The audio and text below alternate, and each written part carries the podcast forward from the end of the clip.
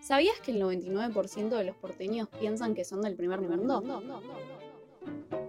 Partiendo de una base de que el porteño está más creado de la afuera que del adentro. Como que no tenemos características específicas definidas por nosotros. Recrear una Europa en Argentina. Esto es literalmente la segunda París. Vos ibas y te hacías rico. También nos identifican como, bueno, los soberbios. Todo, todo me parece lejos. Te dicen, sos porteño. Y Oh, esa también. argentino en realidad.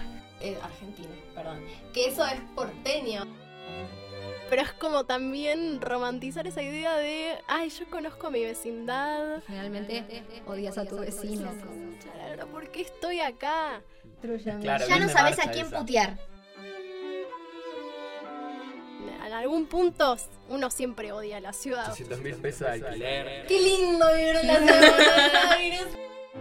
No hay restos arqueológicos, pero si no sabemos, inventamos. Fue una primera fundación. ¿Podemos hablar de una ciudad? Estamos, justificando un poco el canibalismo. Sí. Es que igual yo no sé si me los comería con ese olor a culo con el que llegaron. Hay un Pedro de Mendoza en cada uno.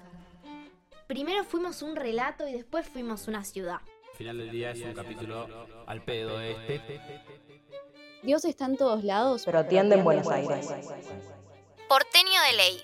¿Qué nos hace porteños? Construyendo una identidad.